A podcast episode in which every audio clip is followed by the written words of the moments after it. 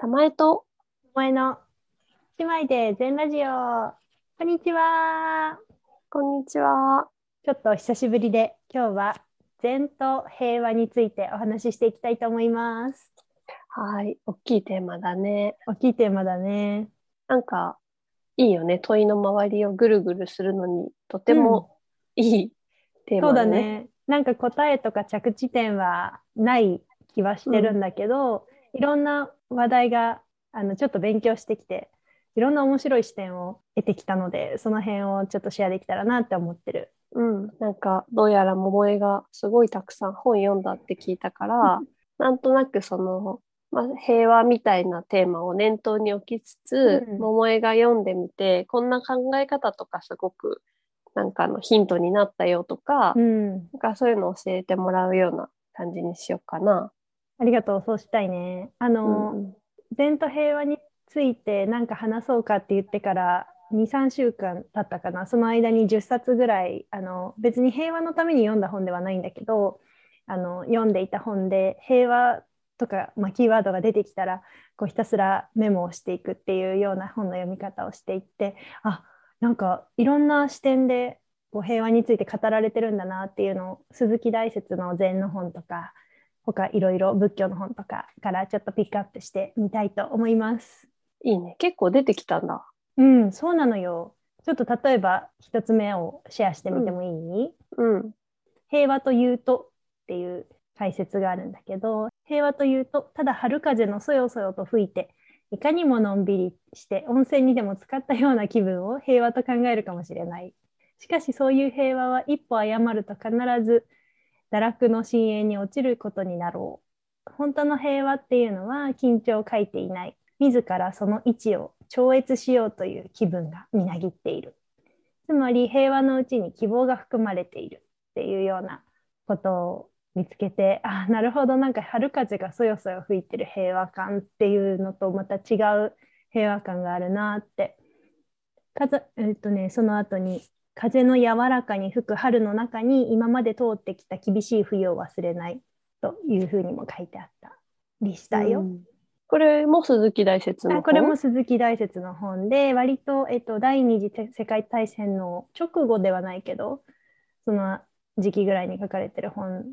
から取ってきたんだよね。うん面白いね。平和っていう状態とか気分のそうだ捉ね。え、捉え方？そうだね。そうだね。なんか自分のことを超越していこうっていうポジティブな気分っていうのがみなぎってるっていうのが平和を作るっていうふうに私は受け取った。なんかこう平和が与えられてくるっていう感じじゃなくて自分の中にそのより良くなっていこうっていう気分がみなぎってる状態が全体としての平和を作るみたいな意味合いかなって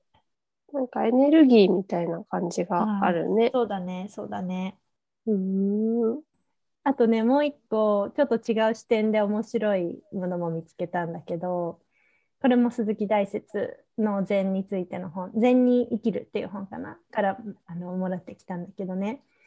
敵というものもなければ自分というものもなしすべてのものを皆一つの大きな慈悲慈悲っていうのはあの慈しみ悲しみっていう漢字を書くんだけどまあ、えっと、純粋な愛みたいな意味だね。に包んでしまうことになる。大慈悲の中に味方があり敵があってもそれは大慈悲というものに包まれているのでこちらが向こうを殺すか向こうがこちらを殺すかによって初めて実現するようなそんな慈悲ではないのである。こちらも生き向こうも生きて共にその各々がそのところを得るというところに慈悲っていうのがあるんだよって言ってるなるほど。難しい？うん。やっぱあの文字で見て、ちょっと待ってね。文字で見てないと難しすぎる？じゃあ今のは、お前は何が面白かったの？ああ、ありがとう。なんかね、えっと、どうしても、まあ、平和について最近考えることが多いなっていう時に、なんか仲間内で話してたりしてもね、なんだろう、プーチンに対して怒りを感じるっていう声が出てきたりとか、うん、憤りとか、でも自分が何かあの特にアクションを起こせるわけじゃないっていうもどかしさみたいなものをそれぞれがいろんな立場で感じてるなって、まあ、特に日本語でしゃべるコミュニティの中では私は何もできないんだけどでも憤ってるみたいなそういう声が結構聞こえてくるなって思っててそれに対していい悪いというつもりは全然ないんだよね。その憤りもすごいわかるなと思った上でなんか不用意に敵を自分の中に大きく作らなくてもいいなっていうのも同時に思ってたんだよね。でその時に私はこの敵というものもなければ自分というものもなし全てのものを皆一つの大きな慈悲に包んでしまうっていう文章を見て あなんか大きいところからこう包み込まれたなっていう感じがあってなんかこちらも生き向こうも生きて共におのおの安心していられるところに大きな慈悲っていうのがあるんだよっていうこの考え方すごいなって。プーチンが苦しむべきだとかそういうことではないなっていうふうになんか、まあ、あの個別具体どうするべきだっていうのは私はあんまりこう思ってることはないんだけど、うん、こういう視点素敵だなって思った。なるほどね。なんかちょうどさ、うん、全然日常生活なんだけど、うん、いろんな SNS がある中で、うん、私ツイッターはあまりやってなくて、たまに見るのね、情報収集でで。やっぱりその SNS の特徴としてツイッターって意見がこう、ね、対立しやすいというか、うんうん、一つの意見がバーンって何か話題になった時に、それを擁護する声と、それを批判する声っていう構図でどんどん盛り上がるっていう、なんかそれは特徴だと思うんだけど、そう。でも今、桃江が言ったのとすごく似ていて、どっちも別に言ってることってそうだよねっていう、どっちもあなんか合ってるというか、どっちの側面もあるから、それどちらかに決めなくてもいいし、っていう意味だとその包み込むとかその全体性で考えるとか、うん。そまあ、その発想がすごく平和ってとこでもヒントがあるっていうのは、なんかいいよね。いいよね。まあ、これはすごいうんと禅の本から持ってきたんだけど結構仏教的だなと感じたし、うん、それがなんか平和な、ね、あの仏教の周りって戦争が起こらないんだよね。そうなの,、うん、あの仏教に回収させるための戦争みたいなことが全然起こってこなかったのよ。えー、まあそうじゃないふうに見てる人もいるかもしれないけどなんかこう包み込むタイプ。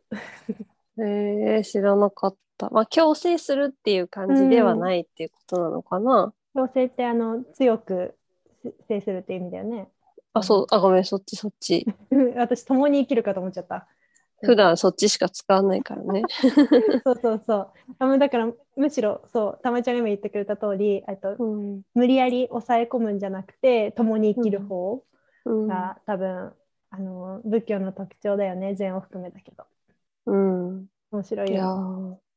面白い。なんか今ちょうど手元の本開いた時にさ、うん、前に話した日本の心を扱ってる本で、うん。世界のための日本の心の中でさ、うん、聖徳太子とかの時代の話してる時にやっぱ世界は一つであり一体である、かっこ一如って書いてあって、うんね、なんかこれがこう全てつながっていて、うんうん、何か分離してそれだけで存在しているものは一つとしてないっていうこれは、まあ、仏教に近いのかな？それはね仏教だね完全に仏教だね、この考え方がね、すごく好きだから、うん、まあいろいろつながるね。そうだね。そうだね。で、なんか多分それとちょっと離れるんだけどね、似たようなことをまた、そのね、一如って今、たまちゃんが言ってくれたことにかなかなり近くって、うんうん、これもね、大説なんだけど、隣の国に悪い病気が出ればこちらもその影響を受けることは必然であろう。これコロナのこと言ってるみたいだよね。自分を守るためにも隣の国の人の病気も治すということを考えていいわけですって書いてるの。なんか平和だね。そうなのよ。うん、なんか自分だけあのかからないように壁を作ってやろうっていうんじゃなくて自分を守るためにもあなたもねあの治ったらいいよっていうあなたも穏やかであればこちらも穏やかであるしでここになんかこうえっと、あなたが辛いなら壁を作っ辛いならっていうか病気ならいろんな意味でだよ心も体も病気なら壁を作ってこちらは被害を受けないようにしようっていう考えではないんだよね。それがなんか、うん、素敵だなって思う。面白い。つながってるね。うん、つながってるね。まあ、そういう意味で、自と他、自分と他者っていうのが、うん、一体なんです。一体なんですっていうか、まあ、当たり前なんだよね。自分一人だけで平和ってできないじゃない。必ずつながってるからさ、つ、うん、ながらないようにどうにかどうにか壁を作ってもやっぱりつながってるからさだったら、うん、うん、あの包み込むっていうさっきのあの自分も生きるし相手も生かすっていうような関係性という視点が見れてる視点で見られてるといいよね。そうだねすごく考え方が、うん、じゃあどっち派につけばいいんだって混乱してる自分とはだいぶ違う立ち位置で。そうなんだよ、どっちか応援しなきゃいけないって思うとなんかジャッジしなきゃいけなくて苦しくなってくるけど、えーと、大説のさっきの大慈悲の続きだけどさそれを包んでいるところのものの上に対峙対峙ってあの右と左でこう対立しちゃってるっていうものをその上から見るから対峙っていうのは衝突することではなくって対峙は対峙で対峙なだけであってその間に融通すべき道が見られるんだよっていうこと。で抵抗してることの上にそれを包んで抵抗のない全てのものを生かすところがある。本当の平和はそういうふうにしてできるのじゃなきゃいけないよねって全てを生かすっていう視点で上から見ましょうっていうことでね、でそれが宗教の使命ですっていうふうにも言ってるの。うん、そこで指す宗教って何？ああいい質問だね。これはね多分うんここで言ってる宗教は大説が他のところでガンガンジーじいさんがあの、えっと、平和のインドのね。じいさんって初めて聞いた。ガンジー沖縄って書いてるのも。ああ、なるほどね。沖縄ってじいさんって意味じゃなくて、多分あの尊敬するガンジーさんって意味なんだけど、ごめんごめん、ガンジーじいさんって呼んでしまった私が。ガンジーさんが言うように、あの人間集団生活の組織体を改善するんじゃなくて人間性そのものを改めない限りこの流血とか争いっていうのはやまないよって共産主義資本主義どうのっていうんじゃなくってその組織とか社会あの組織とかオーガナイゼーションを変えるんじゃなくでは平和は望めません。人間の改造っていうのはあの宗教と理性とによるしかないんだっていうふうに言ってるだから人間性そのものを変えられるような組織とか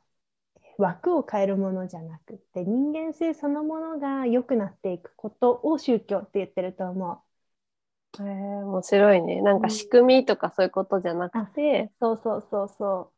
う。でね、うん、これって多分50年60年前ぐらいに書かれてる文章なんだけど牛の歩みと同じぐらい遅いと思うけれどもやっていかないといけないんだって書いててまあそうだよね。うん。でね、その本ってさ、その鈴木大拙さんっていう禅の研究をしていた人が、うんうん、その自分の考えをそうやって書いてる本なの？あ、そうだね。うん。大拙は、えっと、古典的な禅の本とかも読んでるし、自分自身もお坊さん的に禅の修行もしてるし、で、アメリカで禅のことをいろいろ教えてきた人なんだけど、結構私はこう思いますっていうことを書いていて、これはほとんどそういう感じ。へえそういうのもあるんだ、その解説とかじゃなくて。そうだね、そうそう、これはなんかだから大説の個人的な考えが多いかな。だから少しその口調みたいなのがあって、うん、こんな風に考えてもいいんじゃない？みたいな。そうだね。こんな風に考えてもいいんじゃない？というほど柔らかくはない。もうちょっとあの、昭和の口調で、ではならぬとか書いてあるところ、私がちょっと語尾を変えたけど。そっかそっか。じゃあ意思がすごくあるんだ、ね、そうだね、そうだね。そう。あとでもう一個、もう一個面白いものを見つけて、これはブッダなんだね。ブッダが言ってることなんだ。で、ブッダが言ってることは、大説ほど新あの、ブッダって2500年前くらいの人で、文章を本には残してなくって、弟子とかがこういうふうにブッダは言ってたよっていう文章だけが残ってるから、まあ、あの、なんていうの、半分ちょっと神話みたいな感じでもあるんだけど、でもね、結構面白いことを言っていて、世の中に争いは絶えません。文明がいくら進歩しても、やっぱり争いっていうのは起こっています。2500年前から同じこと言ってるのね。で、その時点でだよ。これは昔とあまり違いがない。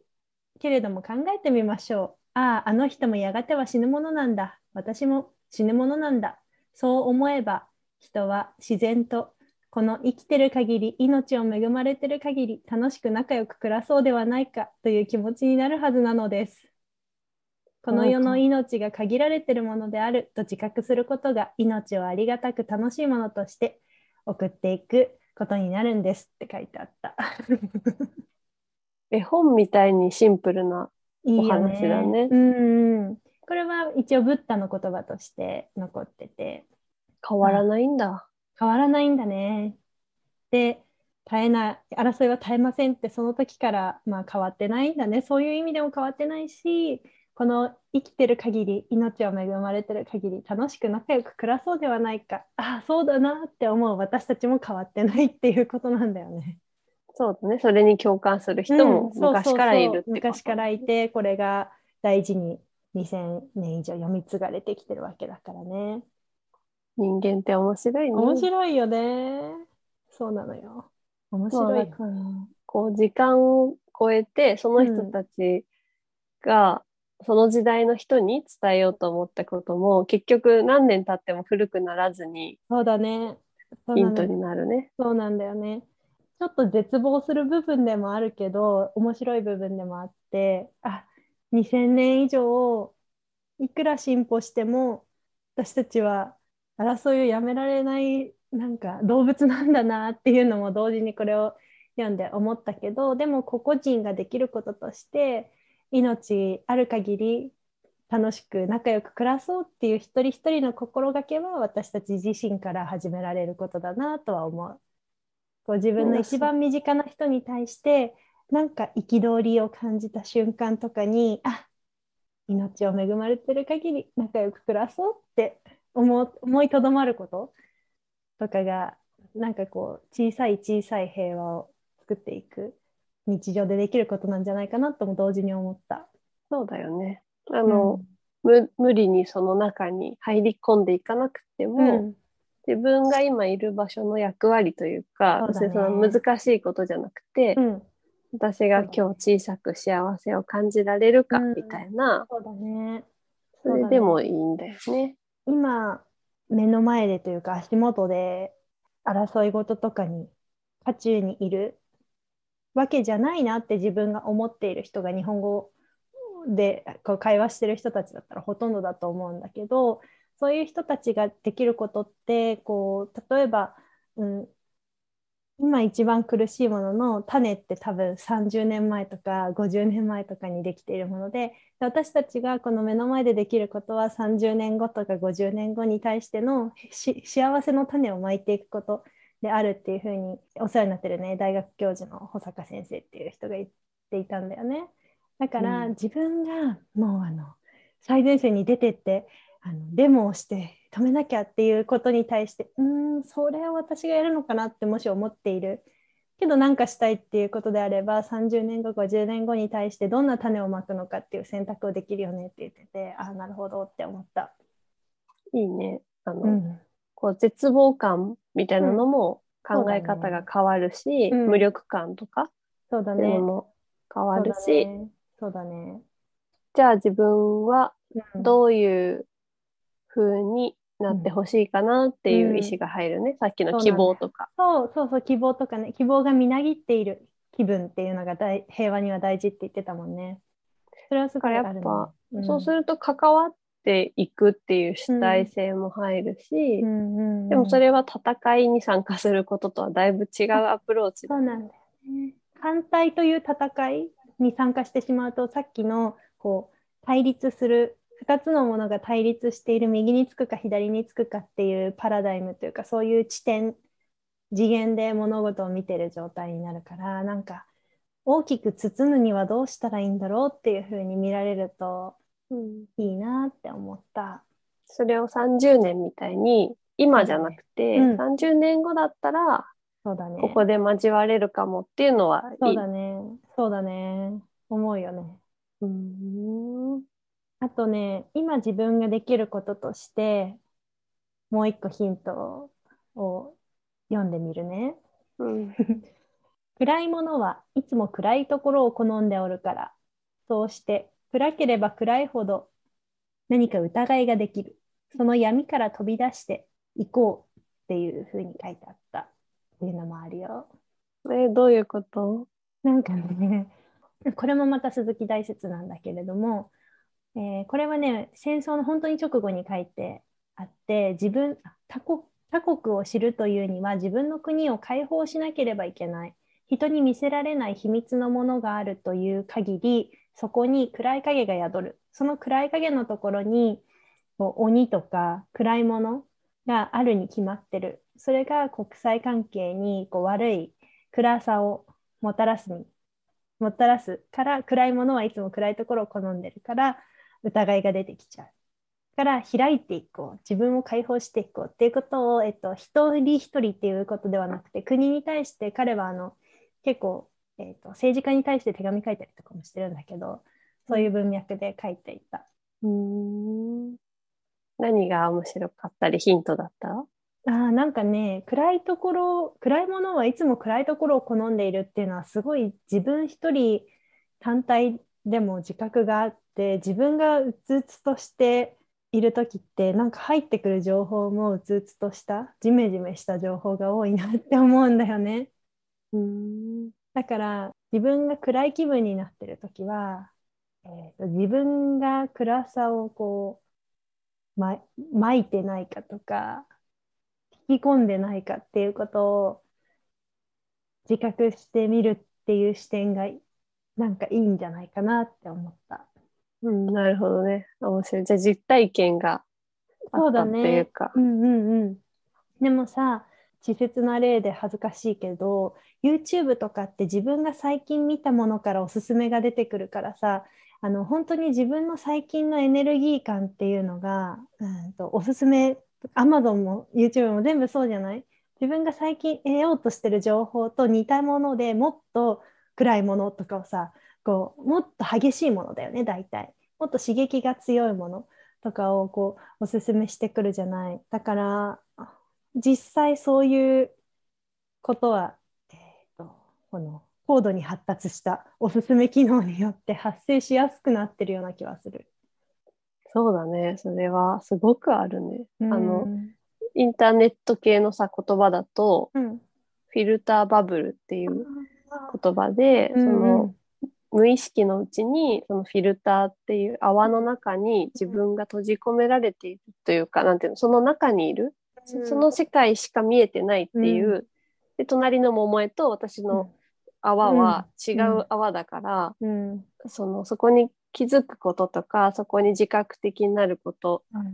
ていう話もあるから、そうだよね。そう。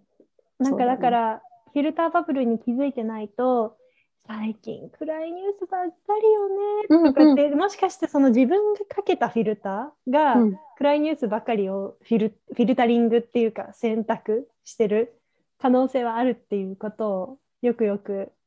知っておいた上で。でもでもフィルターバブル難しいよね。これさ完全に出るっていうか関わらずに生活するっていうのはもうこの時代ではかなり難しいことでそういうのあるんだって知っておくことぐらいしかできないのかね。そうだよね。もうなんかそういう話になってくると、メディア論とか、そうだね。そのやっぱ専門のね、学問があるぐらい深い話だと思うから、うん、ただやっぱりその、今の鈴木大説の話とかも、うん、なんか一回それを知っておくことで、うん、なんか完全に無意識に踊らなんていうのかな、ね、翻弄されるっていう状態ではなくなるから、そうだね。それでいい気がするね。うんうん、あと、私、昨日から24時間だけデジタルデトックスしてたのは結構そういう意図もちょっとだけあって情報の食べ過ぎで消化不良みたいになってる感が常にあるんだよね。うん、だからあのデジタルデトックスをするだけでデジタルデトックスって何かっていうとパソコンと携帯を全部電源を切ってクローゼットの中に電子機器を全部しまって、えーと、私は今日今回は24時間だけそのそれらを触らずに過ごすっていうことをやると本がすごい読めるのよ。本の刺激っていつも、うん、えっ、ー、と本より面白いものがいろいろあるからなんか動画見ちゃったりしてあれ本読むはずが全然本進まなかったわみたいなことがよくあるんだけど、うん。はい、本が一番面白いメディアになってくれるのよデジタルを切ることによって。それで本ってまあなんだろう本あアマゾンで買っちゃうと、まあ、またフィルターバブルなんだけれども本屋さんとかどこかに行って本を選ぶと出会ってないものにも出会えるからそういうふうにして本を選んでなんか手に取らないものも手に取ってみて本を読むみたいなこととかなんか刺激が少ない情報に深く入っていけてそれがいいなと思って今回24時間結構本読んだり解き戻したりしてた。いいね。なかなか一回もやったことないな。うん。でもね、1、2時間でもいいのよ。そうか。1、2時間だったら作れるよね。確かに。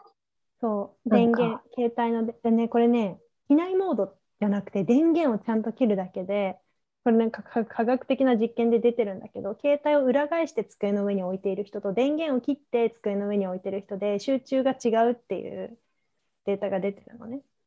わかるよ。私とかそうだよ。でも、うん、あの、面白いのは、うん、結局、その気が散ってる状態じゃない、それって。で、私の場合は本が好きだから、状況にもよるんだけど、本読んでると、携帯を触らないっていう現象に。すごい、じゃあ集中できるんだね。そう、入り込んじゃった時はね。関係するわ。だから、だとしたら、桃江のように、本当は本が読みたいんだから、うん、あの それを先に作っ、環境をね、作ったらもっと読めるよね、うん。そうだね。幸せだよね。そういうふうにできる時間って。うん、なんかやっぱり本の場合は、私もネットですごくさ、勉強っていうか調べ物もするんだけど、基本的にインターネットってそもそものこう価値コンセプトっていうかさ、そのリンクしていく、つながっていって、一、つの記事から派生してまた次の違う記事に飛んだりできるところがいいところじゃない。だから結構はしごしたりとかさ、するんだけど、本はやっぱりその鈴木大拙なら大拙が一冊という作品を書いてるものに集中して没頭するから、さっき言ってた深さとか、まあ、やっぱり時間の流れ、その消化していくスピードとかも違うし、なんだろう、デジタルデトックスっていいよねっていう話だけじゃなくて、今日のテーマみたいな深い、こう大きなテーマを考えるときにとっても相性がいい。そうだね。そうだね。だって平和とはってさ、ね、なんか検索してさ、答え探す人多分いないじゃない。確かに、そうだよね。個々人の中で発行させて行くことだしね。うん。いや、そうだわ。確かに、平和とはって検索しないわ。定義分かってもしょうがないもんね。で、なんかそれって、その平和だから、そのぐらいやらなくても分かるけど、うん、結構似たようなことで答え探しをやっちゃってたり、思考があまりできてなかったりすることあるから、なんか平和を考えるっていうののアクションの一つがもしかしたら間接的にデジタルデトックスとかあるかも。そうかも、そうかも。で私が考える平和っていうのは何なんだろうっていうのを外からの情報を断ち切ることで自分の中でこう醸されていくかもしれないね。それ皆さんぜひやってほしいな。ね面白いね。面白いよね。面白い。面白いし。深いし、うん、なんかその10冊ぐらい読んだ中でさ最初にも平和っていうの結構触れられてたんだって言ったけど平和というテーマの本を読んだわけじゃないの？じゃない全然そうではなくってまああの禅とか仏教の本ばっかり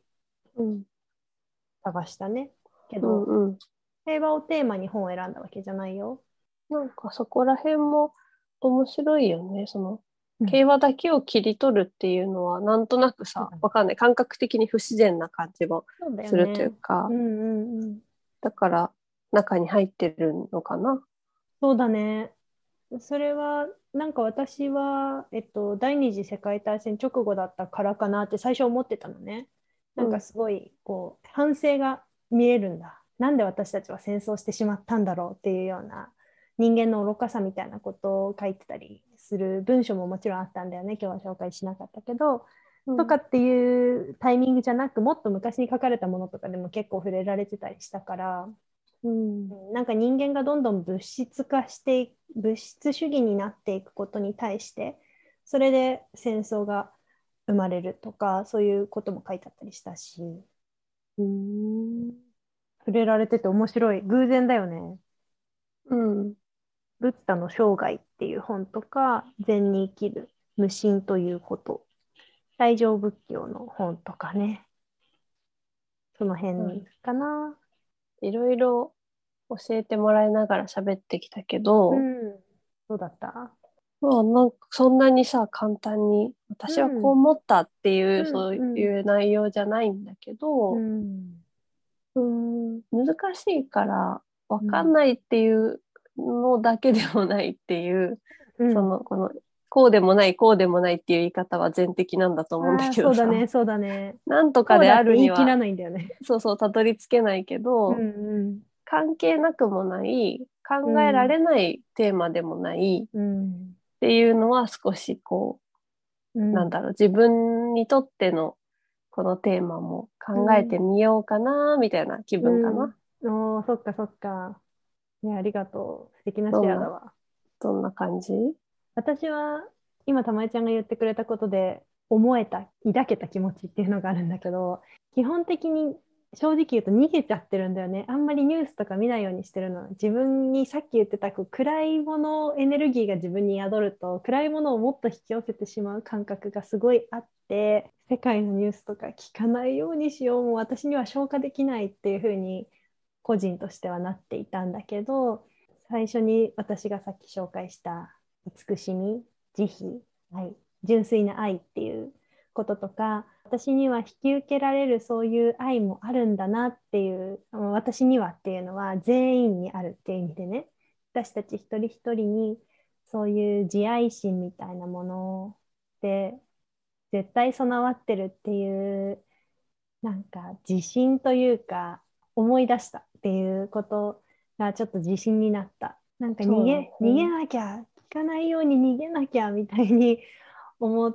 思わなくても大丈夫っていう、うん、心にちょっと慣れてよかったなと思った。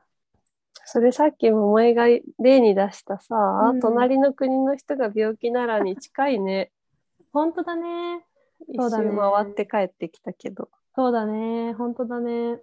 安心して隣の人のことを慈しんでもいいよっていう。自分がその病気にこう感染伝染するんじゃないかっていう心配が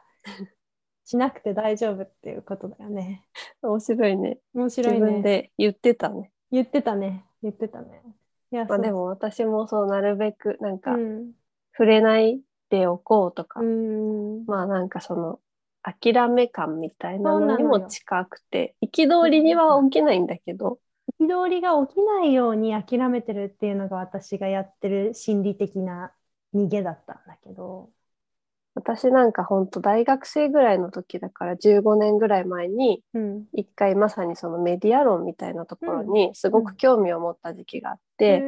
まあ、やっぱりそのなんかこんなのはおかしいみたいな気持ちだよね、うん。うん、何かおかしいみたいな、うん、でもやっぱりあまりにもこう大きなテーマすぎて自分には何、うん、何ができるんだろうっていう、なんかまあ、そこで一回挫折した感覚、うん、勝手にやめたんだけどさ、うんうん、そこで何か戦わねばとはならなかったんだよね。うんうん、やってる人もたくさんいると思うし、うん、だからなんかまあ最近久しぶりにまたそこを考えざるを得ないなみたいな中で、まあ2人でこれを2人ともそんな普段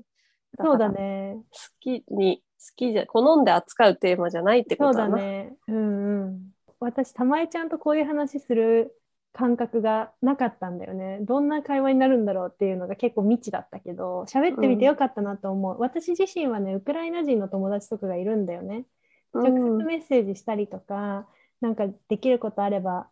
ていうことをね、あの投げかけたりはしていて、なんか自分自身なりの向き合い方をしてきたんだけど、なんかたまえちゃんと、まあ、善と平和っていうテーマで喋るとどうなるんだろうって私たち割とこう普段からなんていうんだろう穏やかな話しかしないじゃない？そうね。こういうのってそうするべきじゃないよねみたいなこう議論みたいなことを普段しない兄弟だからさどうなるかなと思ったけど、うん、まあこういう話ができて面白かったすごい。面白かったね。うん、まあいろいろなことを考えてみるのも人生を楽しむ一つだ、そうだね。そうだね、そうだね。それを考えられる慈悲の心を私たちは持ってるっていうことで自信をもらいました。よかった。考えるきっかけももらいました。そうだね。そんな感じで。今日はちょっといつもとは毛色が違ったけど。毛色が違ったけど、やってみてよかったな。いいね。禅っていうテーマがあるから扱ったってことでよかったです。そうだね、そうだね。メディアと平和とかだったら扱えなかったけど、こう禅と平和とくると、抽象度がちょっとあるおかげで、うん、こう距離があるからね、扱いやすかったね。うん、はい。じゃあ今日は善と平和というテーマでいつもとちょっと違いましたがお話ししてみました。最後までお聞きいただきありがとうございます。またありがとうございます。